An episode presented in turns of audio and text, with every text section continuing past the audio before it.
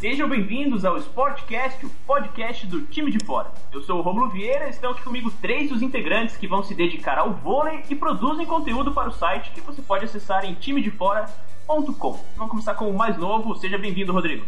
Muito obrigado, Romulo, e também é um prazer estar aqui participando deste podcast junto aos outros dois companheiros que serão apresentados agora por você. Um desses dois companheiros é Vinícius Schmidt. Vamos aí falar um pouco de vôlei, falar um pouco de renovação, muito do ciclo de 2016 aí para a Olimpíada. Temos também Vitor Hugo Bittencourt. Deixo aqui minhas boas-vindas aos ouvintes e também aos colegas para esse debate sobre o que eu chamaria de a já segunda modalidade mais popular. Segundo esporte mais popular do Brasil. Depois a gente começa a falar sobre o vôlei, mas antes vamos para os nossos uh, recadinhos.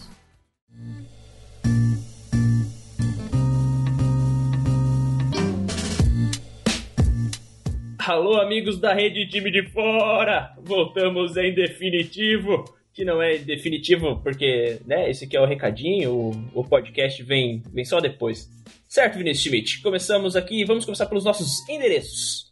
Vini, como é que o pessoal acha os nossos conteúdos aí por esse campo, esse vasto universo que é a rede mundial de computadores? Bom, meu querido Romulo, na rede mundial de computadores nós temos no Facebook, o facebook.com.br time de fora, no Twitter, o arroba somos time de fora, e também, se você quiser, quiser conversar com a gente, quiser mandar um recadinho, quiser dar um alô, xingar, mandar uma sugestão de pauta do podcast, alguma coisa para o site, é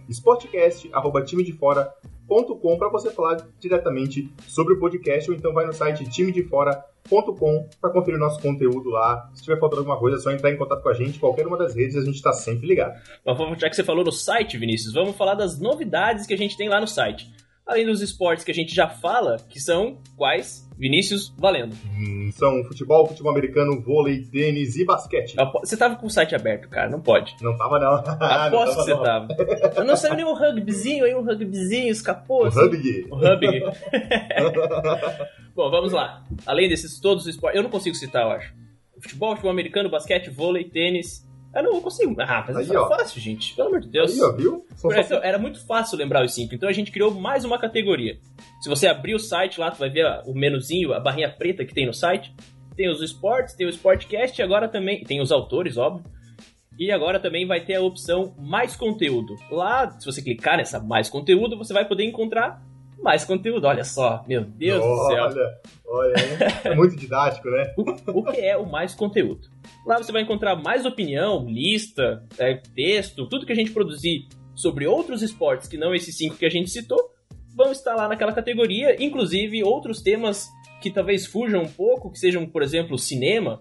Se você clicar lá agora, neste exato momento, você vai encontrar algumas matérias sobre cinema que a gente produziu indo na carona do último Sportcast, que foi sobre filmes de esporte.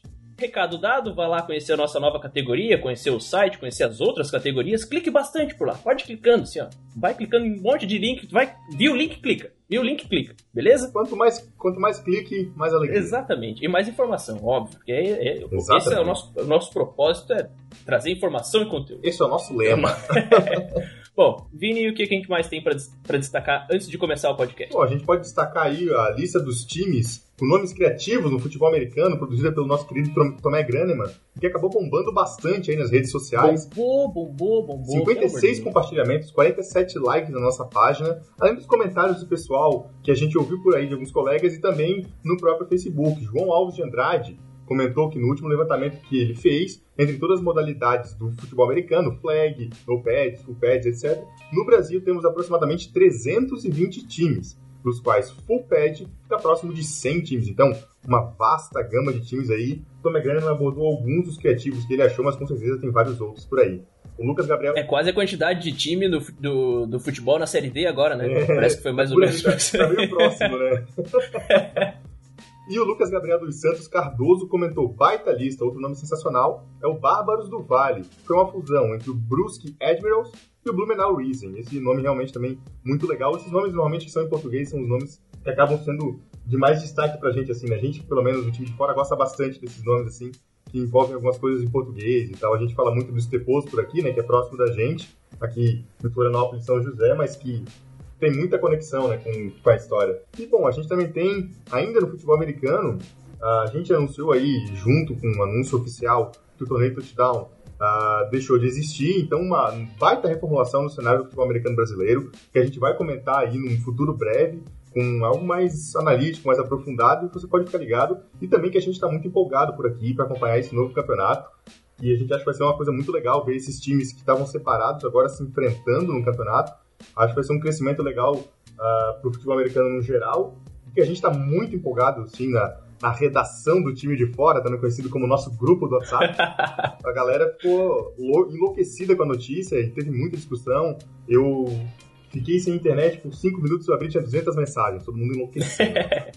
Mas foi muito legal, a gente está muito empolgado, com certeza vai ter uma cobertura muito boa em cima disso e em breve algum texto aí falando um pouco mais sobre o que a gente acha dessa mudança do cenário do futebol americano no Brasil. Inclusive, se você for lá no, no nosso Facebook, facebook.com.br time de fora e der umas duas, três roladinhas no mouse, você provavelmente vai achar, provavelmente não, você vai achar é, os comunicados oficiais tanto do torneio touchdown quanto da Confederação Brasileira de Futebol Americano um anunciando o fim e o outro anunciando que agora são 32 equipes, é isso, Vinícius? São 32 equipes agora na, no, na liga principal, né? E a outra liga segue, a liga, de, Liga Nacional, né? Como se fosse uma liga de acesso. Exatamente. E lembrando também que se você está ouvindo isso aqui no futuro, provavelmente não vai estar a umas duas ou três roladas do seu mouse.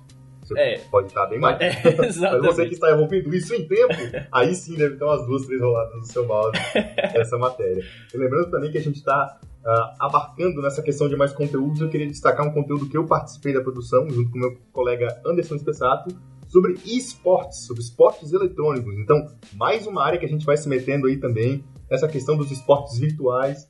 Confere o nosso material que está bem legal também.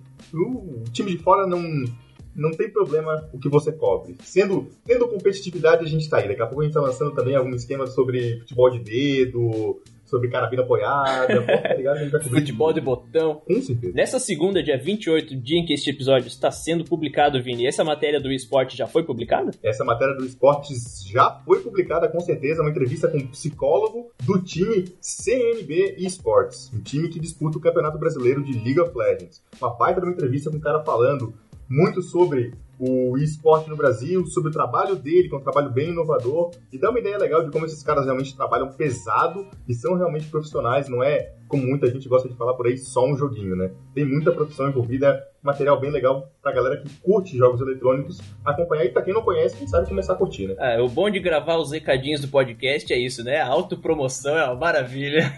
é, exatamente. A gente também se impõe o deadline, né? Ó, Exato. Tem que estar tá pronto até lá, tem que estar tá pronto até lá. Viu? Exatamente. Bom, acho que esses eram os nossos recados. Um, um, um, último lembrete, né? Você que gosta de nos ouvir, você pode assinar os nossos, o nosso feed. Você pode nos assinar no iTunes, você pode nos assinar usando o aplicativo que você quiser no seu Android, você pode usar o aplicativo que você quiser no seu Windows Phone. Se você, se você tiver a mesma infelicidade que eu de ser dono, um feliz dono de um Windows Phone, você pode procurar o seu agregador de podcasts favorito e assinar o nosso feed por qualquer aplicativo. É só ir lá no nosso site. Você pode não. Você, você deve. deve assinar. Exatamente. E deve não só assinar, como também mostrar para os seus colegas, mostrar para os seus amigos, se você gostou, gostar do, do conteúdo, obviamente. Se não gostar, manda um e-mail para a gente dizendo o que, que a gente deve melhorar. Certo, Vinícius Schmidt? Era isso? Mais alguma é coisa? isso aí. Fechado, curtam aí nosso podcast sobre Ren, ren, renovação no vôlei. Gaguejei um pouco aqui, mas eu não gaguejei durante o podcast, pode conferir. Eu acho que gagueja um pouco, em alguns momentos, hein? Ah, detalhe, detalhe. Bom, é isso. Fique com o nosso podcast. Eu, Vinícius Schmidt, Vitor Hugo Bittencourt e Rodrigo Rocha falando sobre vôlei, Bernardinho, Olimpíadas, medalhas. É isso? É isso. Vamos terminar com é isso, então.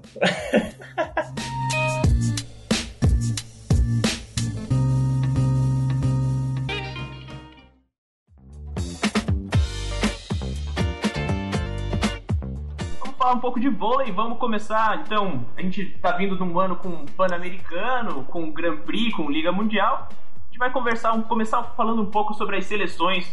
É, vamos tentar traçar um paralelo de falar tanto masculino e feminino, não separando as duas, tratando uma como exemplo da outra, talvez, pode dizer assim. É, vamos falar um pouco, acredito aí, sobre esse, esse pré-ciclo olímpico, pré-Olimpíada, na verdade, né? Fim de um ciclo olímpico que vai culminar na, nas seleções masculina e feminina disputando aí a grande competição esportiva do mundo. uh, em casa, né? No Rio de Janeiro. Então, daí tanto mais a importância da gente discutir uh, o trabalho que foi feito pelo Bernardinho de um lado, pelo Zé Roberto do outro, com a seleção masculina e feminina, respectivamente.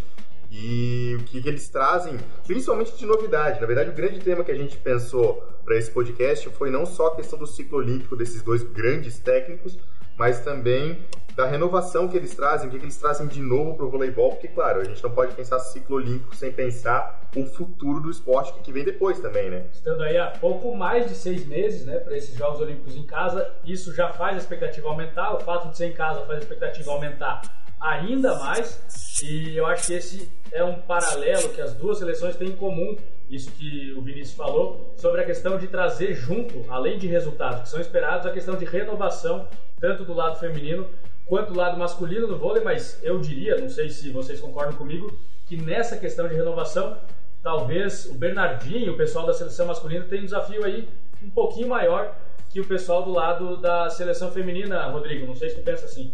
É, eu, eu, eu, penso assim também. Esse ano foi um ano que a gente pôde ver é, bem essa, essa realidade nas duas seleções, tanto porque o, o, o, Brasil, tanto no masculino quanto no feminino, tiveram que dividir aí as suas seleções, né? É, Brasil com Pan-Americano e Liga Mundial do, dos dois lados e o Grand Prix, Grand Prix perdão, e, e, e o Pan-Americano também no, no, lado feminino. E o que a gente pôde ver é que a seleção feminina tá com um, assim, um estoque, digamos assim, de, de jogadoras maior e mais renomadas é, e que puderam oferecer mais até a própria seleção do que o masculino, que mais uma vez é, deixou o público brasileiro na mão, jogando não na mão, mas que é, é uma decepção, né? Porque na, em 2007, se eu não me engano, na Liga Mundial também não conseguiu vencer em casa. Esse ano também não conseguiu chegar lá ao Final Four. E, e as meninas, é, mesmo não tendo assim um, bons resultados, conseguiram mostrar uma, uma perspectiva melhor e maior para, para o futuro da, da seleção Até brasileira. Em termos de volume de jogo, né? Para o ano que vem, dá sim, a impressão sim. de que talvez as meninas estejam mais hoje, né? Mais preparadas, mais bem embasadas ali no, no seu coletivo do que os meninos, né? É, e a gente fala também assim dessa questão de expectativas e rendimento ah, falou, por exemplo, ah, não resultados tão bons para a seleção feminina, mas dois vices disputando é, ambas as competições de nível altíssimo, eu acho que são resultados ótimos, porque a gente um time tem... dividido ainda, né? É, dois times divididos, assim, mesclados entre ah, jovens talentos, ah, garotas que não têm é, quase nenhuma experiência internacional, com veteraníssimas junto do time, claro, para dar uma reforçada, para dar uma experiência, mas duas seleções que, quando a gente coloca junto, ah, pelo menos para mim, é, dá de, de, de, projetar uma seleção brasileira bem à frente das adversárias, assim.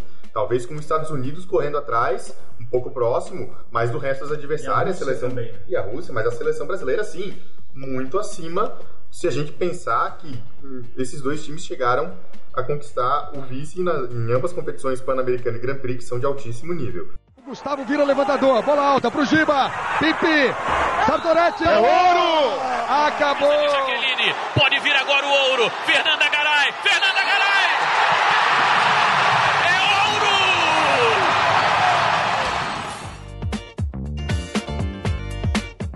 Agora que você falou do feminino, vamos tratar um pouco especificamente do feminino como você estava falando, foram, o Brasil teve que montar duas seleções e conseguiu montar duas seleções boas.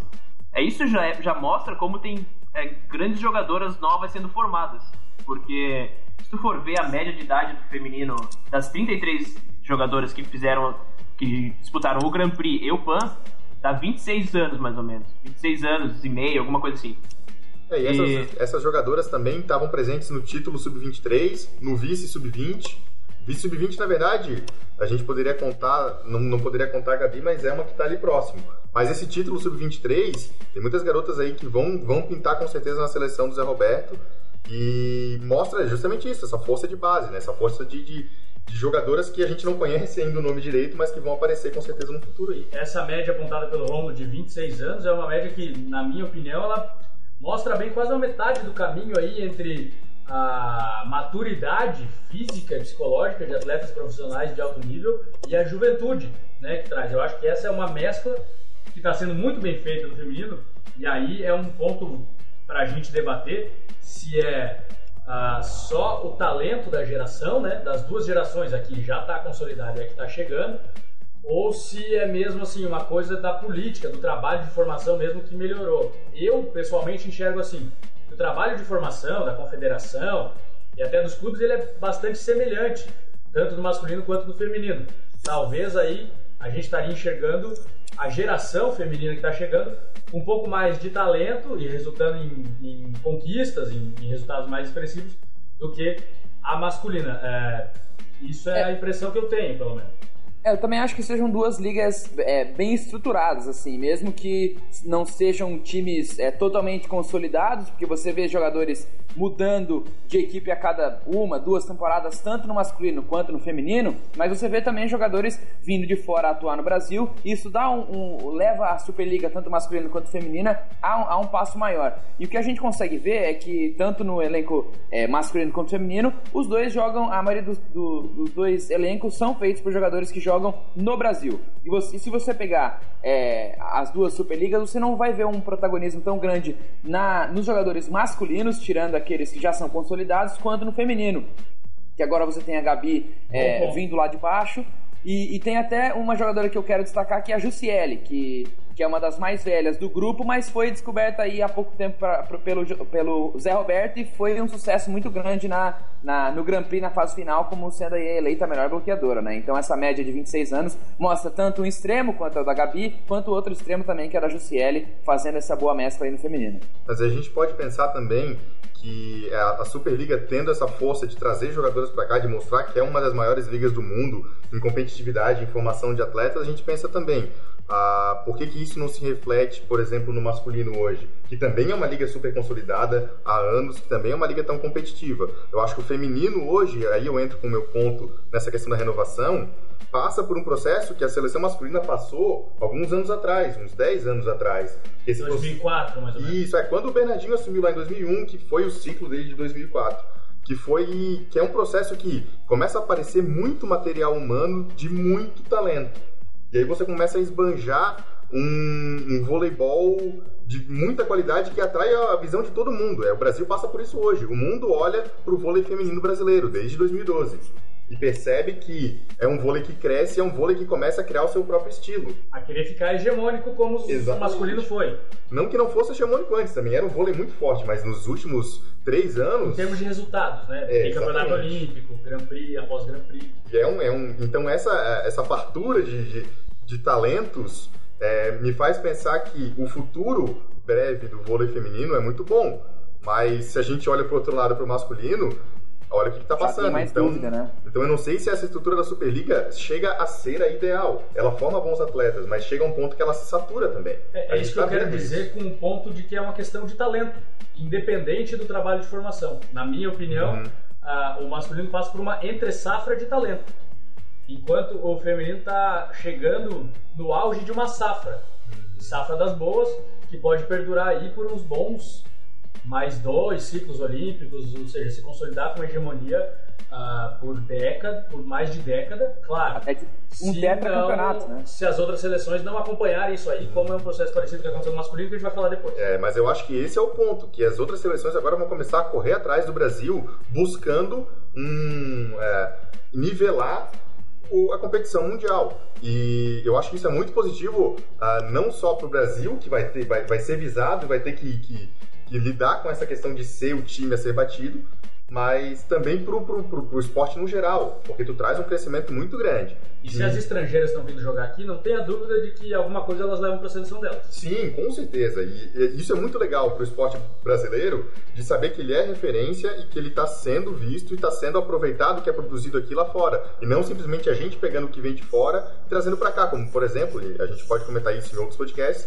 o basquete faz muito trazer de fora para cá. O voleibol do Brasil não. Ele produz conteúdo, ele produz a maneira de jogar, muito além do, do talento das jogadoras, a maneira de jogar voleibol e exporta isso para outros lugares. O Zé Roberto fez uma mudança muito grande, aproveitando das centrais, como o Rodrigo falou, a Jussiele, a Thaís é uma menina que se destacou a muito, Fabíola. Então, é, a gente traz é, um estilo diferente de jogar mas que também gira muito, por exemplo, a Gabi, uma ponteira passadora que tem um talento absurdo, mas que é um talento que é construído. A gente não pode pensar que a Gabi nasceu vai ser ponteira. Não, ela teve um trabalho de base, um trabalho de base que condiz com o trabalho que o Zé Roberto quer na seleção. Ele quer uma ponteira passadora e a Superliga faz uma ponteira passadora. Os times contratam jogadores que têm esse talento. Então, essa reflexão da seleção na Superliga é muito importante e essa reflexão da Superliga no resto do mundo. Esse processo é muito legal de ver esse encadeamento. A seleção funciona, a Superliga funciona e isso se exporta para o mundo. Eu acho muito legal de ver isso. Mas é uma projeção que, se a gente se for a mesma projeção do masculino, preocupa para daqui a alguns anos. Agora, mil maravilhas. Mas e num futuro próximo? Acho que essa é a grande discussão, assim. Que existe renovação do feminino, não tenho nem dúvida. A gente vai ter mais uma seleção competitiva em 2020, isso para mim não há dúvidas. E até na questão da, da do protagonismo é, tomado por essas meninas e pelos meninos, eu vejo um futuro melhor de, de, daquela, daquela moça que faz, por exemplo, o papel da Sheila, que a Sheila tem hoje de chamar para ela, de bater assim, não, vem para mim que eu vou decidir. Eu, eu tenho um olhar muito mais é, vamos dizer assim, claro e melhor para o feminino do que para, o masculino. Você vê no, no, masculino apenas o Lucarelli, eu acho. Não tem outro cara assim, tá surgindo o Renan, tá surgindo outros levantadores. É uma safra não só é. de talento técnico, mas de personalidade. Mas de personalidade, isso que vai chamar o jogo, que vai é, é fazer o Brasil jogar. Por exemplo, a, a outra central, que é a Carol, é, jogando com a Jussiele, as duas chamavam muito bem isso no bloqueio e para não deixar tudo na Gabi, entendeu? Porque a Gabi é, é a ponteira que botava a bola no chão, que tinha confiança, mas a Carol e a, e a Jussiele faziam esse papel de botar no bloqueio, de, de dar confiança pro time e que eu não vejo muito no masculino, que, que tem o Lucarelli, que aí fica muito nele, entendeu? Quando alguns é, jogadores mais velhos estão agora se lesionando, o próprio Murilo que passou por cirurgia no ombro, o Lucarelli teve que assumir esse papel e eu, eu não vi assim uma uma força muito grande nele para chamar esse, é, esse jogo, para botar a bola no chão, para dizer que o time pode confiar nele. É, tanto quanto o Bernardinho teve que trazer até o próprio Lipe para fazer essa moral, para fazer essa chamada de responsabilidade no time que não estava conseguindo ter essa raça, que estava perdendo muito jogo por desânimo, por falta de concentração, né? Vamos combinar que o que essas meninas já passaram também, né? Aquele 24 a 19 contra a Rússia. Nossa e, né, em Londres a mesma coisa, Nossa. virar com 3 a 2 Toda uma bagagem, né? Exatamente. Não sei do, de um joguinho de, vamos dizer assim, não, não desmerecendo, mas uma final de Superliga que tá ali, tudo bem. Veio de semifinal de Olimpíadas e 3 a 2 contra a Rússia, que é uma seleção é, historicamente forte é, no, no, emocional. Então, essas meninas aí já passaram por muita coisa do que o masculino, esses novos jogadores ainda não tiveram essa é, esse processo todo. É, não tiveram esse ponto de virada, né? Esse ponto de evolução de um, uma grande derrota. Eles sofreram, na verdade. De um também, né? sofrimento né? para reverter isso para si e dali a pouco mais para frente conseguir vencer, fazer o seu ponto, né? É, fazer uma vitória que marque um ponto ali e engrenar em cima daquilo nessa, nessa onda, digamos assim. Só torço para que esse ponto de virada não aconteça no Rio de Janeiro 2016. é, mas é uma questão que, por exemplo, a própria seleção do Bernardinho sofreu e, batalhou muito quando ele assumiu. É isso que eu digo que, para mim, a comparação é muito clara. O que a seleção feminina passou em 2012 sofreu, o Bernardinho sofreu em 2004. A seleção do Bernardinho sofreu em 2004, sofreu em 2008 de novo. E é uma seleção que passou por muita coisa, por Liga Mundial, por Mundial de Vôlei. É uma seleção que ganhou casca, que é essa seleção que agora está se aposentando, que agora está saindo. Mas que antes lá com o Bernardinho passou o mesmo que essas meninas passaram. E daí que vem toda essa casca. E essa garotada chega na seleção masculina com uma base consolidada como os melhores do mundo. E é muito difícil de conseguir correr atrás da máquina quando tu é dito o melhor do mundo e tu tem que corresponder em quadra sendo o melhor do mundo. Mas tu não é a seleção que foi o melhor do mundo da seleção que está chegando agora, da seleção que vai tentar construir tua própria história. Mas tu carrega nas costas a história de, de, de tantos outros que fizeram o que fizeram dentro da seleção masculina. Mas acho que para fechar o feminino, eu não sei se vocês percebem isso, mas eu percebo um paralelo muito legal de uh, como a sociedade hoje trabalha a questão do feminismo, a questão uh, do, do, empoderamento da mulher, etc. E o vôlei feminino seguindo nessa mesma balada. Um, um, uma seleção que por muito, muitas vezes foi dito uma seleção sem equilíbrio emocional, uma Fraca, frágil. é, e que hoje se mostra muito mais forte, eu acho que até que a própria seleção masculina, em questão de, de, de trabalhar o psicológico, de trabalhar a concentração, de trabalhar o foco. Então esse diálogo da seleção feminina com o, todo momento que a sociedade mundial passa, pra mim é muito claro e é muito legal de ver, assim, também, como o esporte consegue refletir, refletir a sociedade, e essas meninas também é, aplicam isso dentro do próprio jogo. Eu acho isso muito legal de, de assistir, assim, de poder presenciar um momento desse, sabe? De diálogo, esporte, sociedade tão, tão forte, assim, sabe? Gustavo vira levantador, bola alta pro Giba, Pipi, Sartorete, é ouro! Acabou! Jaqueline, pode vir agora o ouro. Fernanda Garay, Fernanda Garay!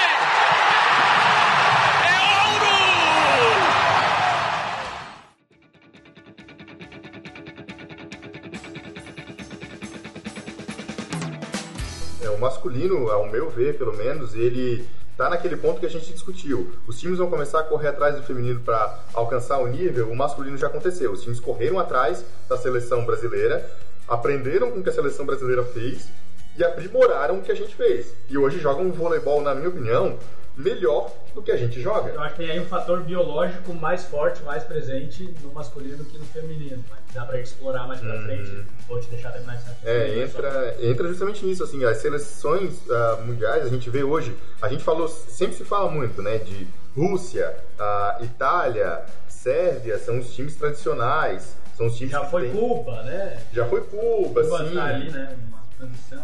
E tem, e essas seleções, claro, sempre vão ter o seu ponto de tradição, mas aí a gente pega uma República Tcheca, a gente pega uma França, Polônia, Alemanha, são ti- Argentina também, que são Pessoal, seleções Só pra ter uma noção, os últimos campeões da Liga Mundial foram França, Estados Unidos, Rússia, Polônia e Rússia. É, 2000 de esse- 2015 a 2011. Desses quatro, é, França e Estados Unidos não são times tradicionalmente de jogadores altos pra caramba. São times de jogadores mais técnicos. mais baixos e mais ágeis, assim, né? então, Tem um voleibol é mais de a volume. Final, a final olímpica de Brasil e Estados Unidos foi um confronto de dois estilos parecidos. Agora, tu bota numa final de Liga Mundial uma Rússia contra uma França, tu vê claramente uma diferença muda, de né? estilos. E dá pra ver também que eles vieram na esteira do que o Brasil fazia, como o Vinícius estava falando. É, olharam, perceberam e foram ali, aprimorando o vôlei deles. Só que tem uma questão de uma característica que é meio biológica, que é de cada, um pouco de cada país. A França, o Brasil, os Estados Unidos, a Itália, geralmente não tem caras, Grandalhões. muitos caras de mais de 2 metros, 2 metros e 10, que vão ser força bruta pra virar a bola e pra sacar, forçar no saque toda hora. Já a Rússia, a Polônia, são mais desse estilo, dessa escola, dessa tradição. Aí da gente, isso que é o legal do esporte também, né? Como dois estilos diferentes na hora do embate ali podem dar diversos resultados. A gente não tá vendo o- a hegemonia da força bruta nem a hegemonia da técnica. Mas E é o- uma coisa que a gente pode ver é, na própria seleção da França, né? Nessa última Liga Mundial, é, eles que têm aqui, na, na última ficha deles da convocação, eles têm sete jogadores acima do- dos anos 90, né? De 90 pra cá, eles têm aí quase metade do time e que Jovem. se destaca muito o Ngapé, né? Que é o Sim. camisa 9, que é absurdamente técnico, ele tem 1,94m, não é assim gigantão, mas ah, o próprio último lance, se eu não me engano, da Liga Mundial esse ano, uma cortada de costas, se eu não, é, se eu não tô enganado, ele botou no chão e Foi, fez, foi aí. e fez a, a França ganhar o título da Liga Mundial. E é um- uma seleção muito técnica, assim. Então, é, o que o Brasil já foi é, lá nos tempos áureos do Giba, eu acho que a França está levando um pouco agora dessa parte bastante técnica, sem é, o, o pessoal que dá o, o- aquele porradão, aquele pessoal mais gigantão. E, e acho que a França está levando isso um pouco do Brasil. O Brasil tinha lá em 2004 com um time bastante técnico e agora a França está tá tomando isso para ter sucesso aí no- no- no, no mundo. E é aí que reside a diferença do talento da geração. A- Exatamente. A, a geração brasileira traz na sua escola essa questão de ser mais técnica, também não são caras gigantes e tal. Mas ali na hora de bater tanto com os gigantes quanto com os mais técnicos, está tendo as suas dificuldades nas competições internacionais. Isso assim, tá claro e a gente percebe que os atletas e a comissão reconhecem isso, conseguem perceber isso também. Até Mas- por isso que, o- que, o- que o Renan tem destaque na- nessa seleção brasileira, né? É, um cara que tem um estilo um cara próximo com 2,17 metros, desses- 17, Exatamente. Ele só não pode ser a única esperança, né? é verdade. não só pela questão esportiva, né, dentro da quadra ali, como a questão psicológica de um cara mais garoto acabar tendo que assumir a responsa de decidir partida atrás de partida, torneio atrás de torneio, que a gente sabe que é uma situação complicada. Só caras muito acima da média que conseguem matar tranquilamente uma dessa no peito e resolver ir embora e vem na minha que eu decido. O acerto coletivo ele pode ser muito decisivo e muito preponderante, até inclusive nesses confrontos de estilos que a gente tá falando, né? Ele normalmente é, né? É, exatamente. Não é porque estão cinco caras de 2,15 do outro lado contra cinco caras de 1,90 que necessariamente cinco caras de 2,15 vão ganhar, né? Mas eles têm muita vantagem. Aí, e aí que entra muito do, do que eu, pelo menos, vejo, e queria saber a opinião de vocês dois também, que assim, é, ao meu ver, a seleção brasileira hoje sofre com, justamente o que o Vitor falou, uma mudança de estilo para uma mudança de biotipo do jogador. Essas seleções russa, polonesa, eles chegam com uns caras que são muito altos, são muito fortes, e é um voleibol que não tem volume de jogo. Eles não querem ficar trocando bola, eles não querem trocar três bolas, eles querem tentar fazer o ponto, não fez, beleza, vamos pro próximo, e na hora que eu sacar, eu vou sacar três dentro e tu vai perder o jogo, porque eu fiz três pontos seguidos. Tu não. É basicamente isso que os caras querem: sacar que nem os loucos, bloquear que nem os loucos e tentar pontuar sempre na força. E é um estilo que vem funcionando, é um estilo que vem dando certo. Claro, a gente tem a França que conseguiu quebrar isso agora, os Estados Unidos também, mas a gente tem um, uma mudança, ao meu ver, de estilo e que o Brasil não conseguiu se encaixar. O Brasil não conseguiu encaixar jogo contra isso, faz uns, uns anos já. Então, ao meu ver, quando a gente fala, por exemplo, da renovação feminina, que tem muito talento jovem, que tem muitas garotas, o Brasil eu acho que não tem que ser a renovação pela juventude, mas tem que ser, na verdade, uma inovação, uma mudança de estilo, uma mudança de maneira de ver o voleibol. E aí vem a minha pergunta ah, para vocês dois: vocês acham que o Bernardinho está apto a tentar mudar um estilo de, de, de vôlei do Brasil? Está apto a tentar mudar a maneira de ver o voleibol? Será que é a, na verdade, será que é a hora de entrar outro cara no lugar do Bernardinho? Lembrando que o Bernardinho já fez isso uma vez, né? Sim. Quando chegou. Que Eu- o Vini comentou no começo, em 2001. Eu acho que, que o Bernardinho não vai conseguir fazer isso, cara. Eu acho que 2016 eu acho que tem que ser o último ano dele na à frente da seleção. Tudo bem, ele já tá desde 2001, são 15 anos. E, e é uma coisa que a gente discute bastante no futebol, que a gente traz para os outros lugares, é o cara que é, confia muito no seu trabalho, tanto por, por títulos que ele já conquistou e que a gente sabe que ele conquistou, tanto por com seus jogadores de confiança, né? Então abrir esse espaço de renovação que ele está fazendo agora é mais difícil quando você pega toda uma geração que foi campeã olímpica, que tem a confiança dele, é difícil você trabalhar para isso, entendeu? Então eu acho que trazendo um outro cara, talvez aí nomes aí a gente pode discutir aqui ao longo do podcast, é, vai ser positivo tanto para a seleção brasileira, que esse cara tá vendo de fora, tá vendo a Superliga, pode ser um cara que tá trabalhando fora, não sei, mas tá, tá vendo a Superliga, tá vendo as outras seleções e quer se provar ainda mais é, na seleção brasileira para fazer a mesma coisa que o Bernardinho fez quando ele assumiu a seleção, que é trazer caras novos, trazer caras da confiança dele e mudar esse estilo de jogo da seleção brasileira que não vem é, dando tão certo até por essa perspectiva de renovação. E eu acho que seria muito positivo, sim, essa troca do Bernardinho por outro técnico. Mas a que- gente, a gente não tem a impressão, não está acostumado, digamos, a ter a impressão, ah, poxa, sei lá, mais de 10 anos que o Bernardo está acima da média de todos, cara. Tipo, ele está acima, ele está à frente em termos de vôlei, em termos até esportivos no geral, que ele já foi cogitado para assumir clubes de futebol um tempo atrás, e assumir organização de seleção, as coisas. A gente não está acostumado a ter essa percepção de que o Bernardo está lá em cima, tem um, conhecimento técnico superior. É claro que a Superliga, com o seu crescimento, está formando aí também treinadores capazes e tal. Mas a gente não tem essa impressão de que. E aí, tipo, agora, entre aspas, de uma hora para outra, o Bernardo não está mais com esse gap à frente e se não vier uma medalha esperada em 2016, seria a hora de trocar. Não, não é um pouco injusto? É, eu concordo nesse ponto de que o Bernardinho sempre esteve muito à frente e que a gente espera muito dele. Mas também tem um, pon- um momento que a gente tem que, que- que parar e, e- e pensar se o cara realmente não esgotou o que ele tem para contribuir para uma seleção. É claro que o Bernardinho ainda é um cara muito campeão, é só ver o vôlei feminino, é só ver a Superliga feminina. Ele ganha, ele sempre está na final e a grande maioria das vezes ele ganha tudo. Então, ele continua sendo um cara muito à, à, à frente do, da grande maioria, um cara que entende muito bem o voleibol, que sabe administrar um time como poucos no mundo sabem. Mas também chega um ponto de saturação, também chega um ponto que o próprio cara não consegue mudar a situação dentro do, do, do cenário esportivo. O que, que eu quero dizer com isso? O Bernardinho está há muito tempo ali, está há muito tempo lidando com as mesmas pessoas. Eu não digo só de atletas, eu digo também de coordenadores de CDV, coordenadores de, de, de seleção, de coordenadores de campeonatos, de árbitros. Cara, quanto árbitro já marca o Bernardinho porque conhece o Bernardinho, porque sabe como ele é. Isso está acontecendo muito. Ele foi expulso por 10 jogos, coisa que o Bernardinho antes não fazia e tinha a mesma atitude, tinha o mesmo perfil. Então, o Bernardinho ele é um cara que, não só para a seleção brasileira, mas para o voleibol no geral, é um cara que está há muito tempo. E há muito tempo no mesmo cargo. Então eu concordo um pouco com o Rodrigo quando ele disse que o cara pode estar numa zona de conforto dele também. E acabar não percebendo isso.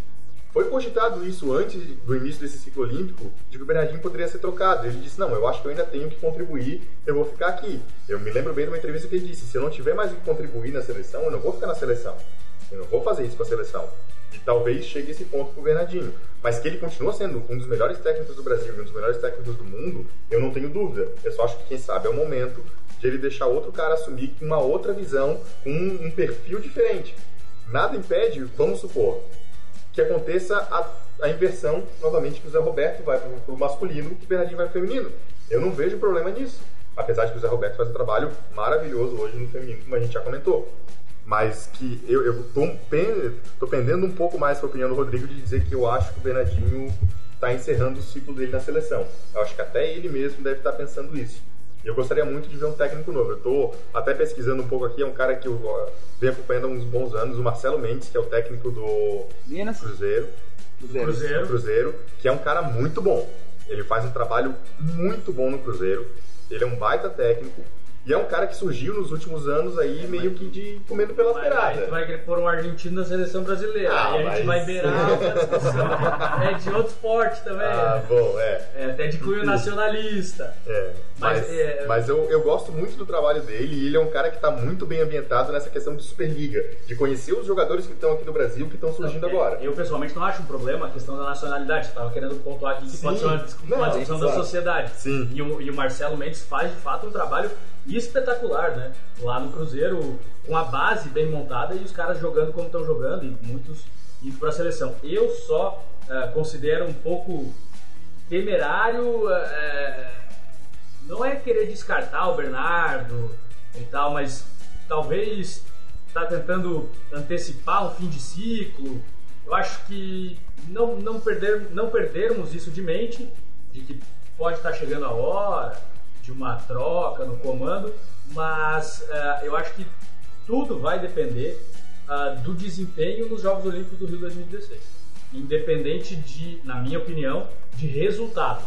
Ah, se, por exemplo, não houver uma medalha de ouro, que é a esperada, mas se vir um, um desempenho, um voleibol que, que dá uma perspectiva de futuro, ah, eu acho que sem problemas. E o Bernardo continua esse trabalho aí porque vai ser uma demonstração depois de um ciclo olímpico vitorioso, outro com vice-campeonato, outros dois com vice-campeonato, eh, e, e fora os mundiais e tal, e as dificuldades que vem nos últimos anos, os Jogos Olímpicos podem ser uma demonstração de que o ponto inicial do final da evolução. A evolução está vindo com dificuldades, mas que a partir dos Jogos Olímpicos a gente tem uma noção de que, pô, a partir de agora de- deslancha, tem condições de deslanchar, mesmo se não for campeão, mesmo que não chegue na semifinal, mesmo que não leve nenhuma medalha. E, e da mesma forma do outro lado, é, se vier uma medalha, com um vôlei titubeante e tal, aí eu acho que dá para pensar em de fato encerrar o ciclo e guardar todas as honras devidas e tal, para se pensar numa nova forma é, de tocar a- o, o topo do vôlei brasileiro. Eu fico assim, nem tanto nesse ponto que o Rodrigo coloca, nem tanto também de defender 100%. Que, é, estamos bem, estamos levando com as, com as dificuldades que a gente está apontando aqui, que tem relação com o trabalho interno do Brasil e com o trabalho dos outros países, mas vai ser decisivo o desempenho, não só o resultado, o desempenho ah, nos Jogos Olímpicos do Rio 2016 e aí, claro, fica torcida para que o desempenho seja o melhor Claro. possível, independente de quem esteja no comando, mas mais pela seleção Com brasileira. certeza. O Gustavo vira levantador, bola alta pro Giba, Pipi, Sartorete, é ouro! Acabou! Pode vir agora o ouro. Fernanda Garay, Fernanda Garay! É ouro!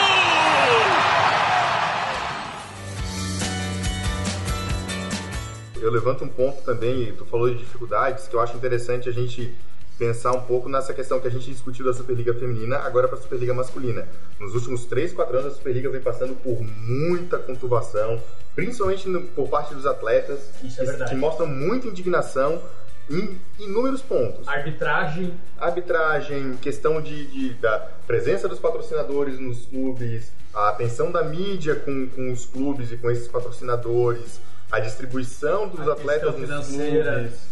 É, então, são muitos pontos que os atletas vêm constantemente reclamando e que eu vejo muito que afeta a, como esses atletas veem não só a presença deles no esporte, mas a presença deles na seleção. Porque a seleção ela é o quê? Ela é o ponto final do, que, do trabalho da Confederação Brasileira de Vôlei, que começa na Superliga, que começa lá nas bases e que vai acabar na seleção brasileira. Se a seleção brasileira tem um bom rendimento, a CBV vai lavar as mãos e dizer: nós estamos muito bem. E cara, eu não quero dizer que os atletas cheguem, cheguem a, a boicotar a seleção, mas tem muita relação também.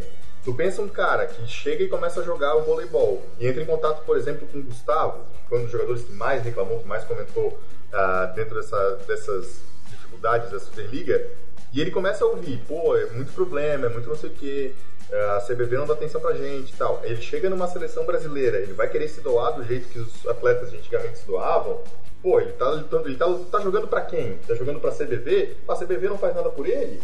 Então, é uma discussão que politicamente estava muito forte na- no voleibol, ainda tá, na verdade, mas a mídia mesmo deu uma abafada, não, anda discutindo tanto, mas que é um ponto que eu vejo muito importante para a formação desses atletas e porque eu acho que o Bernardinho talvez seja o cara a, a pagar o pato para ter uma mudança. Porque a mudança na CBV vai ser difícil. É muito difícil, a gente já viu é, quanto tempo demorou para a CBV mudar de dono. Então, ah, quem sabe o Bernardinho seja esse, esse cara a ser sacrificado para que os atletas consigam buscar uma pode- mudança. Só não pode ser bode expiatório, né? É. E eu sinto dizer, mas na minha opinião, esse assunto não vai ganhar, não vai chegar à superfície até os Jogos Olímpicos. Não, não. Eu Muito penso, eu penso provavelmente depois. não vai.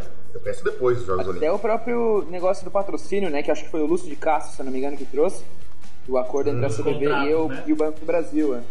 É, Contrato só de só para patrocínio. lembrar quem quem está nos ouvindo, houve todo um, um escândalo desencadeado por uma reportagem do Lúcio de Castro, do- publicada no site dos canais de ESPN, há pouco tempo, né, em 2014, revelando problemas de contratos assinados entre, entre o Banco do Brasil, patrocinador master da Confederação Brasileira de Vôlei, e a Confederação. O escândalo envolvia é, recursos recebidos ah, de forma indevida, segundo as reportagens, por quem agenciou os contratos, sendo que no papel ah, nem a confederação nem o banco informavam a existência de agenciadores. Eh, teria havido aí, segundo a investigação do Lúcio, um desvio de dinheiro público para pagar, entre aspas, comissão a quem negociou os contratos, a consultores, sendo que os contratos deveriam ter sido firmados diretamente entre as duas instituições um grande baque na política do vôlei, tinha uma lisura de fundo no, no, no- no quanto era tocado e tal, mas que esperamos né, seja superado esportivamente. É, a gente A sempre... reportagem do Lúcio de Castro é dossiê vôlei. Eu- a gente vai botar no, no, no post do, Vai- vai do tá o link, né? podcast. A gente pode botar o link da reportagem dele. inevitavelmente a gente tem que pensar também como que essas políticas da CBV vão influenciar não só o futuro, aí eu falo tanto masculino como feminino, do, do voleibol em si, mas desses atletas, o que, que esses atletas vão pensar para um futuro. Porque eu volto de novo a falar da sociedade, uma sociedade que tenta se politizar cada vez mais, que tenta brigar por direitos. Moralizar, né? Exatamente. Os atletas vão inevitavelmente, e a gente fala de aí atletas jovens, essa questão da renovação, esses atletas vão buscar essa politização, é, essa questão de brigar por seus direitos. E aí onde é que se encaixa uma CBV aí? É, é, eu vejo muito importante essa discussão de como essas entidades, CBV, a gente fala Superliga, é, dialogam com os atletas. Isso é importantíssimo, sabe? O vôlei Teve dois casos, é, É, inclusive na Superliga Feminina, um, um caso no vôlei e outro é de outro esporte que eu vou trazer também que eu acho importante. Que é o primeiro que foi o caso da Elisângela, que não pôde. é, depois ela, ela acabou. é, a- entraram num acordo e acabou podendo disputar a Superliga Feminina, que era a questão da pontuação das atletas. E aí, é, se não me engano, o clube dela não, podia, não poderia inscrever ela porque ultrapassava o limite de pontos. Então era um negócio que você não cuida de seus atletas, você vai proibir um atleta de jogar por um time numa coisa que é meio abstrata, assim, sabe? De, de pontuação de jogadores, como é que faz um nivelamento de jogadores, eu acho que não faz o campeonato, né? E o outro caso é um caso que, que eu acho que, que, até essa questão de incluindo patrocínio, de gestão, que o, que o vôlei pode, que os atletas, principalmente dessa renovação do vôlei, podem ver que é no futsal é, os jogadores de futsal da, da, seleção brasileira. No, no final do ano, metade desse ano também, juntando esses dois períodos, é, entraram em greve, digamos assim, e não aceitaram as convocações. O próprio técnico da seleção brasileira ficou. É, foi, assumiu a seleção, ficou uma semana um, e, e já saiu em protesto aos dirigentes da CBFS. Então, os jogadores se organizaram, tiveram uma reunião com os dirigentes e aí no fim ficou tudo acertado. Eles, é, eles acabaram conseguindo a saída de quem eles queriam Sim, da confederação. Isso, eles tiveram parte, fizeram é, é, é parte propriamente dita desse, é, dessa mudança da gestão. Tiraram o presidente lá, colocaram o presidente que entrou no acordo com eles, o técnico voltou e conseguiram fazer essa mudança que é, é boa para o futsal e para eles atletas né, nessa, nessa, vamos dizer assim, defesa da camisa da seleção brasileira. Então acho que como o, o próprio o Vinícius falou, nessa sociedade que cada vez mais busca é, entrar na política, se politizar e fazer essa parte de mudança na sociedade e gestão, eu acho que é uma coisa bastante importante que você pode ver aí em outros esportes. Sobre os protestos, só para pontuar, eu tava procurando aqui, final do ano passado, os jogadores da Superliga masculina, eles, eles jogaram com nariz de palhaço, entraram com nariz de palhaço uhum. e erraram os dois primeiros saques de propósito. Motivados achei... pelos escândalos revelados no dossiê, né? É, exatamente.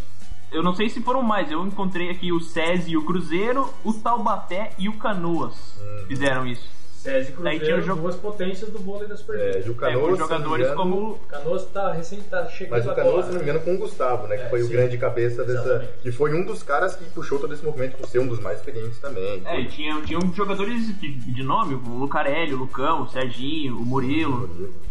Esse ano, agora em outubro também, as mulheres da Superliga postaram, fizeram um, movimento em, em redes sociais, Instagram, essas coisas assim, que elas postavam uma foto com os braços cruzados e um texto, um texto falando sobre os desmandos e tal. Então já existe, já, já fizeram essa movimentação, começaram a fazer essa movimentação. Daí pra frente ver se a coisa toma corpo, né? É, e ver como isso reflete diretamente na produção de títulos e de, de voleibol no geral. Resultados esportivos. É, como que isso reflete no esporte em si. Eu acho que isso é muito importante de ser destacado. Como que o esporte vai lidar com essa movimentação de atletas, com essa uh, indignação de atletas. E eu, pelo menos, acredito que isso já está refletindo no esporte brasileiro, já está refletindo no voleibol masculino, no voleibol feminino, apesar do voleibol feminino estar numa crescente tão grande. Pode. Mas vocês acham que é por aí mesmo? Seria por aí o caminho é, de, Só... de levar para dentro da quadra um, um protesto é, por parte dos jogadores para que a, a cúpula da, da, da, confederação mude mesmo, que o trabalho da, da, confederação com as seleções e com os clubes mude? Vocês acham que é por aí? É que o, o voleibol ele passa por um certo problema desde que o, o o voleibol virou realmente, vamos dizer assim, o esporte número um em questão de títulos, em questão de conquista no Brasil, que é justamente isso. É, é, o, é o, esporte da, das mil maravilhas. A Origraça fez o maior trabalho da, da, de uma confederação nacional. Olhar só resultados, não tem Sim. como dizer o contrário. E não é, não é à toa que ele foi para a Confederação Mundial de Vôlei, para a Federação Mundial de Vôlei, porque uh, pelo trabalho que ele fez na CBV. Só que a gente sabe que o trabalho que ele fez Claro, não foi ruim, mas os atletas, a comissão técnica da seleção brasileira é que tem um mérito disso. Questão de gestão, a Arigraça teve muitos problemas, inúmeros, que muitas vezes eram cobertados pelos atletas justamente porque eles estavam em busca dessa conquista. A conquista chegou. E agora o voleibol vive o oba-oba de é o esporte perfeito do Brasil. Ah, quer ser um esporte bom, segue o que o voleibol fez mas não é bem assim. Então tem um problema sério da própria sociedade uh, admitir que o voleibol tem algum problema, porque vai tão bem nas competições, vai tão bem em tudo, como é que vai ter problema? Então uh, os jogadores têm essa barreira a quebrar de, de mostrar que os títulos vieram, a, a seleção teve todo uma, um bom rendimento nos últimos 10, 15 anos, mas que não, não por isso não existem problemas. Então, essa barreira tem que ser quebrada. Eu acho uma barreira muito difícil, que há anos esses atletas vêm tentando quebrar e que ainda assim segue sendo uma barreira muito difícil de quebrar. Porque se não existe voz ah, replicada pela mídia, se não existe voz ouvida pelo povo, esses atletas vão falar à toa.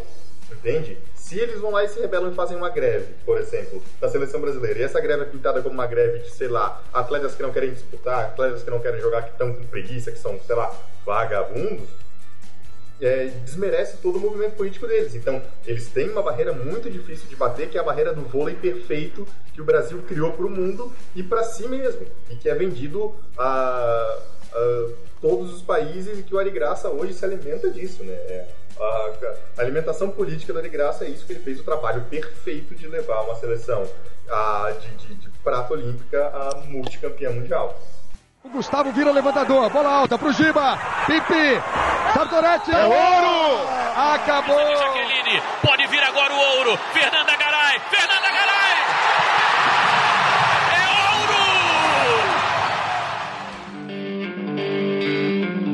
É, vamos voltar um pouquinho, a gente falou um pouco por cima do Zé Roberto e já esmiuçou a situação do Bernardinho. Vamos dar uma focada no, no, Zé Roberto Guimarães, que é o treinador da seleção feminina, e como que ele está lidando com essa renovação e, sei lá, como que o Bernardinho pode talvez aprender com o que o Zé Roberto está fazendo, coisas assim. Eu acho que o Zé Roberto aprendeu muito com o que o Bernardinho fez. O Bernardinho fez o que ele está fazendo agora, o Bernardinho fez lá em 2001, 2, 3 até o ciclo olímpico de 2004, mas o Zé Roberto faz isso de uma maneira tão suave, tão, tão bem conduzida que eu, eu realmente assim sou muito fã do trabalho dele pelo, pela maestria que ele tem de lidar com jogadoras veteranas, jogadoras novas e você vê a seleção brasileira assim, ó, com um nível de respeito e com um nível de, de, de, de carga de responsabilidade igual. Você não vê uma jogadora veterana carregando o piano com uma jogadora nova. Não, a Gabi entrou na seleção agora e está carregando o piano tanto quanto a Sheila, e tanto quanto a Jussiele, tanto quanto qualquer outra. Então, ele consegue dar uma, um senso de coletividade, de grupo para a seleção feminina que é de dar inveja, acho que é qualquer esporte, porque é um, é um trabalho bonito de se ver. Eu falo muito disso pelo que se viu uh, na, na questão de PAN e Grand Prix. O Zé Roberto decidiu dividir o time em potências iguais, em forças iguais. Ele tentou equilibrar os dois times para competitivamente eles serem ao mesmo nível ou pelo menos conseguirem estar ao mesmo nível das seleções que vão disputar as competições, respectivas competições. E ele fez isso muito bem. E esse diálogo é, foi muito legal de ver isso antes das competições, o diálogo deles, dele com as atletas, questionando se isso era o certo a se fazer ou não, buscando a opinião das atletas e também vendo quem que vai para qual lugar, quem que vai disputar PAN, quem que vai disputar Grand Prix. Nós vamos dar importância para um ou para outro, nós vamos dar importância igual para os dois. E foi muito legal isso. O Zé Roberto faz um trabalho é, de, de, tornar a seleção feminina realmente um grupo onde as decisões são tomadas em grupo e onde o grupo, por si só, consegue se sustentar. Então isso é muito legal de ver. E o Zé Roberto tem, a, além de tudo isso, toda essa carga de experiência que ele tem. Ele já foi já trabalhou com vôlei masculino, com vôlei feminino. Uh, só falta vôlei sentado agora pro Zé Roberto trabalhar, né? Mas é um cara que tem uma vasta. A gente fala do Zé Roberto agora. O Zé Roberto não é agora, cara. O Zé Roberto é há muito tempo dentro do vôlei. É, dois, né? é, o Zé Roberto é um é uma lenda junto com o Bernardinho. Por isso que eu digo que é difícil dizer que um copiou o outro. Eu falo que ele, ele aprendeu muito com o Bernardinho porque o Bernardinho fez uma renovação antes da dele. Mas ambos dialogam e dialogam muito, tenho absoluta certeza. E acho que uma das coisas mais legais foi ver eles enfrentando na Superliga. Isso foi um momento também muito legal, que aí você vê os dois mestres em ação. Mas o Zé Roberto, eu acho que assim, a gente tem que dar o, o, o, devido respeito ao trabalho que ele faz agora, mas também o devido respeito à experiência que o Zé Roberto tem no voleibol. Não é de hoje que surge esse, essa mágica aí que ele faz com a seleção feminina. É um trabalho também de muito tempo. Principalmente nesse ano a gente pode ver como é que o trabalho dele é muito bem feito na seleção feminina, né? Ele veio lá, do, claro que não foi só isso, mas lá em 2004 pegou a seleção feminina, é, pegou em 2003, né? Para depois 2004 ter aquele baque gigantesco e, e depois, claro que não veio só daquilo, mas um fator que contribuiu muito nessa caminhada dele, tanto pro título de 2008 quanto pro título de 2012, é criar esse universo, é, vamos dizer assim, uniforme da seleção feminina, de ter jogadores que dividem a responsabilidade, que tem é, surgindo e sendo espelhos para as outras, sendo um espelho para as outras meninas, e principalmente nessa divisão de grupos, eu acho que ele, ele mandou muito bem, como o Vinícius estava falando, dessa de conversar com as atletas e saber onde que elas é, se encaixavam melhor, de como dividir isso, até porque ele tinha desfalques, né? Ele não tinha Thaís, ele não tinha Sheila, então não foi um grupo totalmente perfeito e, e do nível A que ele tem a oferecer, mas eu acho que ele foi é, muito bem nessa, nessa escolha. E, e, sabendo trabalhar muito essa parte da juventude com, com a experiência, mandando é, umas jogadoras que não têm tanta é, bagagem pro Pan-Americano, que era um torneio mais light do que jogar ali contra Itália, contra a China, contra os Estados Unidos no Grand Prix. E, e ele mesmo ir pro Pan-Americano para ajudar essas meninas, eu acho que foi uma, uma experiência legal, deixando mais é, o pessoal mais experiente, as meninas mais tarimbadas no Grand Prix. Então acho que o papel do Zé Roberto é, é muito, é, é, muito relevante pro, pro vôlei brasileiro. E é só fazer uma, uma, uma curiosidade aqui, é, eu acho que seria muito legal ver o Zé Roberto. É, é claro que seria meio que uma injustiça com o Bernardinho, mas levar a bandeira do Brasil nas Olimpíadas do ano que vem. Não, é só, só pra esclarecer, o Rodrigo falou em Baque em 2004, foi nas Olimpíadas. O Brasil ficou em quarto lugar, perdeu para a Rússia por 3 a 2 na semifinal e depois. Uma inesquecível semifinal era um 24 a 19 no quarto set, né? Um 24 a 19 no quarto set, em que a Rússia virou, e aí no tie break tudo desmoronou e a Rússia fechou, se não me engano, um 15 a 12. 16 a 14. E as meninas foram até o final, mas não deu e foi um baque. Principalmente pra Mari, né? A Mari, exatamente.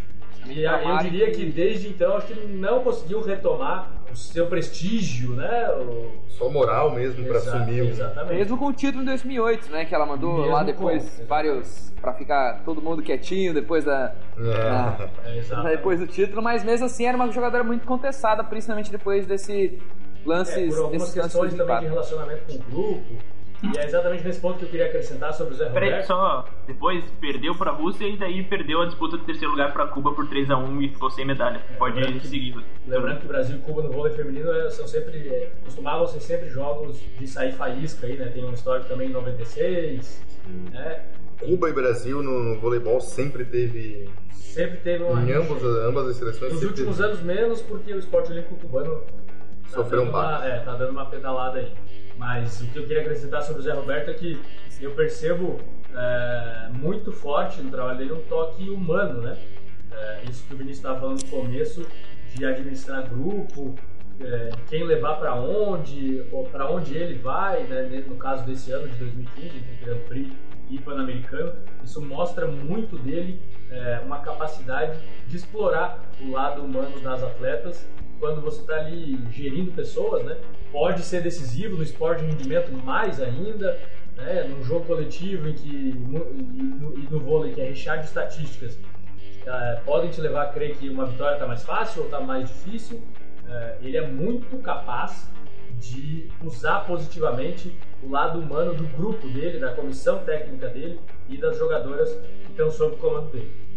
É, e o Zé Roberto, ah, nesse, nesse lado de, de, tratar o ser humano como um ser humano e não um atleta apenas como atleta, é, eu achei muito legal a atitude dele, principalmente, como o Rodrigo falou, de estar presente no Pan-Americano ao invés do Grand Prix, que era teoricamente uma competição de mais prestígio do que o Pan-Americano, mas ele queria estar junto das jovens atletas que estão no Pan, é, da presença dele, não só física, mas também de, de dar o respeito que essas atletas merecem e também a noção dele de trazer a Jaqueline para disputar o, o, o PAN, para ela voltar ao ritmo e dar a folga para Sheila. Eu achei, eu achei isso sensacional. Ele disse: Sheila, tu quer descansar? Descansa. Eu preciso de ti para a Olimpíada. Eu quero é tu voando na Olimpíada. É uma competição muito mais parecida com as Olimpíadas do que o Grand Prix, uhum. de competição.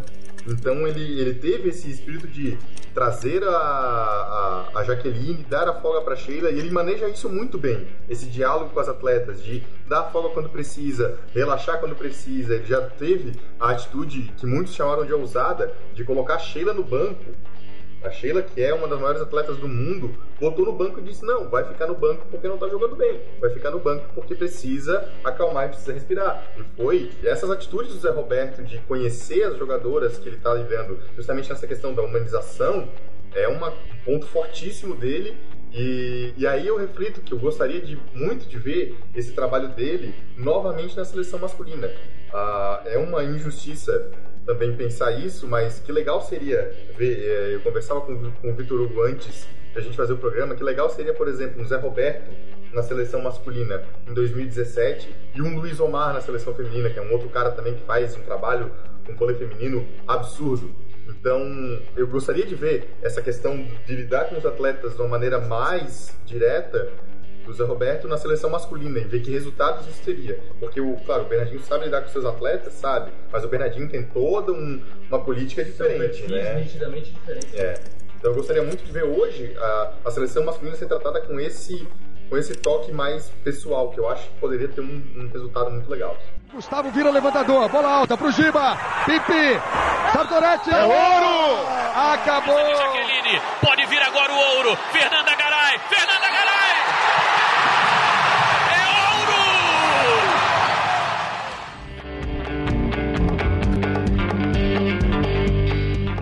Vamos fazer um exercício de previsão, vamos, vamos descobrir o que, que vocês acham que vai acontecer nas Olimpíadas de 2016. Lembrando que quando assim que terminar as Olimpíadas eu vou ouvir o programa de novo, vou ouvir o que, que vocês falaram, vou apontar o dedo na cara de quem errou. Então, pai Vini aqui, ó. Pai Vini vai baixar aqui. Vai baixar o, Já tá baixando aqui o, o pai Vinícius. Então o negócio é ser cauteloso na, na, na- nas Cautela? previsões. Não, eu assim, ó, eu vou, eu vou de previsão. Eu não gosto de cautela.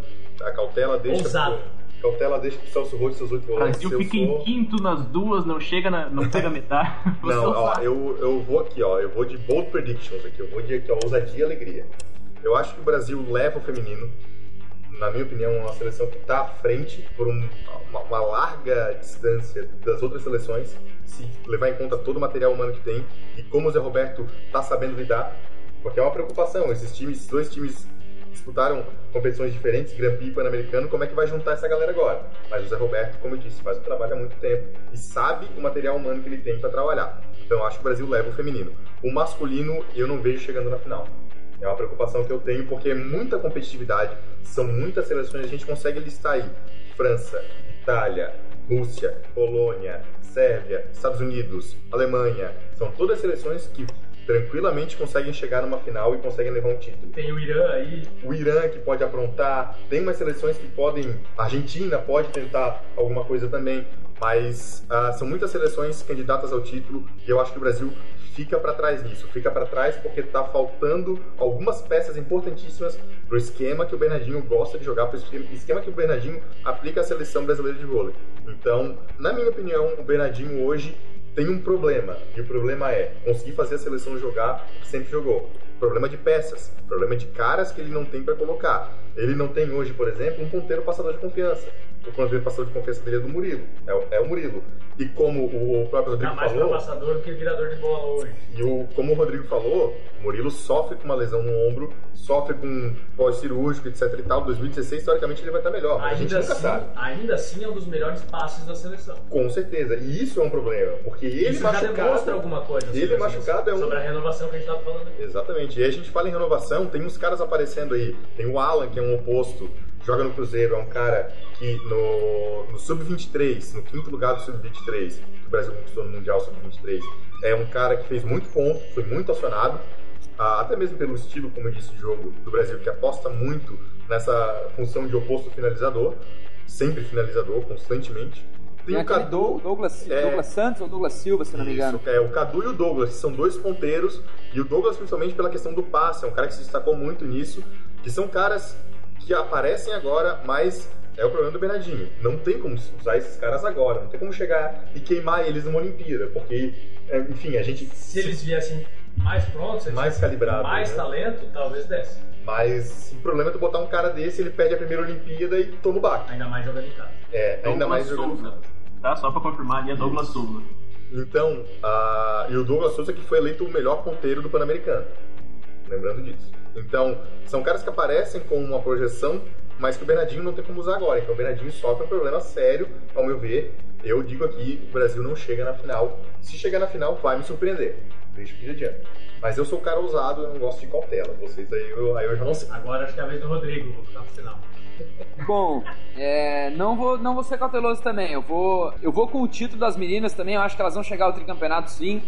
É, até porque elas me deram muita confiança nesses dois campeonatos que participaram. Tanto o Grand Prix quanto o Pan-Americano me fizeram acreditar bastante no time delas, que era um time dividido e com desfalques de Sheila e Thaisa, é, Fabiana também, se eu não me engano. E então. E, e surgindo novos talentos. Tanto, Mesmo não levando o título, né? Acho que mesmo é um levando o título, mesmo com o terceiro lugar no Grand Prix e um segundo é, no PAN, fazendo aí um, um geralzão, eu acho que é, é um time que dá confiança muito ao torcedor. Bom, é, eu acho que a, a seleção feminina sim ganha. é, eu tenho muita confiança na Jussiele, na própria Carol. O problema é que as duas não podem ir porque provavelmente uma delas vai ter que ser cortada. Mas muita confiança no bloqueio brasileiro. Eu acho que vai ser uma das armas boas aí para o Zé Roberto explorar na seleção brasileira feminina. Tem ótimas centrais pra isso. E é uma É. novidade que o próprio Zé Roberto. Não novidade, mas é uma arma que o Zé Roberto usa que a grande maioria das seleções não usam. É o grande bloqueio que o Brasil tem. As outras seleções a gente vê sofrendo um pouco para conseguir passar desse, É, dessa- feminino. desse paredão, né? O Brasil tem quatro centrais que são alto calibre, assim mesmo. né? inveja, né? São quatro centrais que tranquilamente estão entre as cinco melhores do mundo. É, exatamente. E, e na masculina eu acho que não chega também, eu acho que vai ficar com o terceiro lugar. A, a, a seleção masculina pode sim é, chegar um pouquinho longe, chegar numa semifinal, mas é que as outras seleções cresceram muito. Eu acho que Itália, França, os Estados Unidos, tem a Rússia, tem a Polônia, são todos os times que eu acho que, que são superiores tecnicamente que o Brasil e são, são times de mais chegada, que tem a própria Sérvia também, que a hora que chegar lá, eles vão decidir e vão botar o Brasil contra a parede e não vão conseguir deixar o Brasil jogar. Principalmente por essa falta de um cara que chama a responsa, é, que vai assim, não, bota a bola em mim, que, que, que o Lucarelli era para ser um pouquinho esse cara, eu acho que não tá conseguindo, é, principalmente pela falta de outros apoiadores também na equipe. Eu acho que o Brasil fica em terceiro lugar, e eu acho que outra, é, outra ganhando, ganhando do Irã na disputa do terceiro lugar, porque eu acho que o Irã vai chegar longe, porque tem um time é, muito legal, um esporte que tá na crescendo muito. Esporte tá crescendo muito lá no, lá no Irã, eu acho que o Irã vai ser é, essa grande surpresa de 2016. Pra mim, se o Irã chegar numa semifinal olímpica é sensacional também, em termos esportivos, assim. Só lembrando do Lucarelli, que ele tem 23 anos. Apenas, né? Então, a gente fala É. muito de responsabilidade, mas ele é muito novo. Ele é bem novo, é é como faltam outros jogadores ali pra dar essa carga com ele, ele acaba surgindo meio comparando mal, não, não Neymar assim, mas comparando com essa entre safra que tanto o Brasil sofre agora no vôlei quanto no futebol, que ele chega com uma responsabilidade que em outros tempos não assumiria se tivesse é, uma seleção com outros nomes, como por exemplo, se o Lucarelli entrasse na seleção de 2004, eu acho que ele não assumiria essa responsabilidade Concordo. que ele está assumindo hoje. E o Lucarelli também, que tem 23 anos, mas está jogando, se eu não me engano, desde os 18, 19 no profissional. Então é um cara que a gente vê há muito tempo jogando e tem a impressão que ele tem uma carga de responsabilidade muito maior, mas que na verdade é, é novo ainda. Tá começando o primeiro ciclo possivelmente três ou quatro ciclos aí mais que ele pode jogar. Então é um cara que é, é novo e tem muito futuro. E a gente acaba colocando, acho que injustamente, essa carga nas costas dele. Eu quero ser mais ousado pro lado otimista, pro lado positivo em termos do, do vôlei masculino para Rio é, 2016. É, eu imagino, eu imagino mesmo que, que a gente vai ver uma seleção é, capaz de se fechar, é, fechar o grupo, é, ver uns caras aí jogando o fino da bola que a gente não vê há um tempo jogando. Eu acho que vai ser decisivo o apoio da torcida, o fato de estar jogando em casa, na minha opinião, Isso é verdade, isso é verdade. pode ser, deve ser muito decisivo a favor da seleção masculina e da, da feminina também. Eu vejo o Brasil no masculino chegando numa final olímpica, ah, superando ah, as diferenças de estilo, a entre safra e se tiver alguma dificuldade de grupo. Eu vejo o, Brasil, o Bernardo fechando esse grupo em torno de um objetivo, eh, os caras se superando técnica e fisicamente. Eh, não acho uma coisa muito distante a gente ver um Bruninho jogando fino da bola, a gente vê um Serginho, se for com 40, 41 anos, eh, sendo decisivo no passe nas defesas e se ganhar uma medalha de ouro, se consagrando eternamente para a história, se transformando num mito do esporte e do voleibol. A gente vê o Lucarelli acima da média, especialmente em jogos decisivos. Os centrais, Lucão, Sidão, eh, seja quem for, se for o Éder, também se superando. Eu vejo bem sim o Brasil chegando numa final olímpica e, e brigando aí por essa medalha de ouro. No feminino, vejo, como vocês, uma chance um pouco mais consolidada, digamos assim, ah, de título. Não que vá ser fácil, ah, porque o torneio olímpico a gente sabe que reserva, né? Às vezes surpresas, às vezes dificuldades onde você não espera, e, e aí que a parte de estar jogando em casa tem que ser bem trabalhada para que ela sirva sempre positivamente. Mas eu vejo as meninas não com caminho tranquilo, mas uh, também chegando na final olímpica e com mais possibilidades de uh, levarem mais uma medalha e aí também ser tricampeã olímpica jogando em casa e entrarem definitivamente para o panteão das atletas olímpicas mitológicas, todas elas e as que estão vindo e vão jogar próximas Olimpíadas, também entrando nesse seleto grupo aí. Então, o meu palpite seria é, Brasil no masculino entre ouro e a prata e no feminino com o ouro também ah, nas Olimpíadas do Rio 2016. Pode cobrar depois, hein, Romo? Não, eu vou, eu vou, cobrar. Inclusive, vou, vou até botar aqui um lembrete no calendário Lá pra 2016. Com a data da final do vôlei. Mas bota, bota pra despertar tipo 6 horas da manhã pra tu acordar assim, que droga é essa? Aí olha assim, ah, lembrete. lembrete que eu ano passado. Vai estar tá escrito pra gente vai tá assistir a final vôlei. com narração do Datena. Nossa. com narração do, do Crack Neto, não?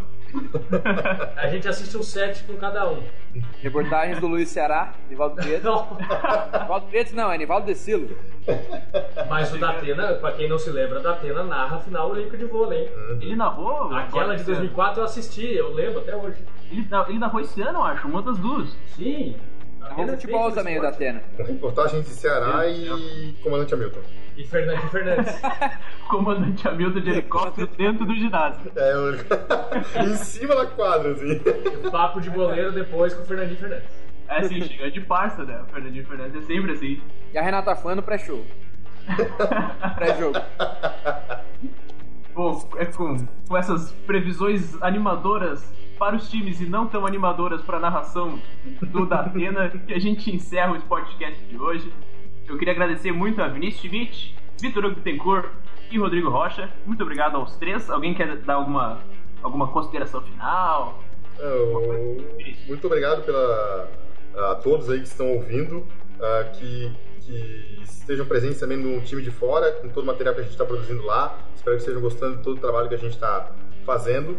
E agradecer também aos colegas aí que estão junto com a gente nesse projeto. Eu fico muito feliz de a gente estar tá fazendo um projeto aí de um, uma cobertura esportiva diferenciada no Brasil, que eu acho que é, já é tempo de a gente ter alguém cobrindo o esporte com uma visão diferente do que a gente vê na grande mídia aí, uma visão um pouco mais crítica e especializada. Então, espero que estejam curtindo o trabalho do time de fora e continuem acompanhando, que tem muito, muita coisa legal. É isso aí, continue acompanhando. Foi um prazer estar ao lado de vocês para falar sobre o vôlei. Vamos continuar tratando desse assunto e até a próxima, meus ouvintes, caros amigos e colegas de podcast. É isso aí, eu agradeço também a todo mundo que está ouvindo e aos meus colegas aqui, Vinícius, Vitor, Rômulo, que participaram desse belo podcast aqui no time de fora e falando sobre vôlei, um esporte que poderá e deverá trazer muitas alegrias para o povo do Brasil no ano que vem. Eu agradeço a vocês três, agradeço a você que está nos ouvindo. Fique ligado para ouvir os próximos episódios, ouvir e acompanhe o site timedefora.com. Assine nosso feed, seja feliz e até a próxima. Abraço. Tchau, tchau. Tchau, tchau.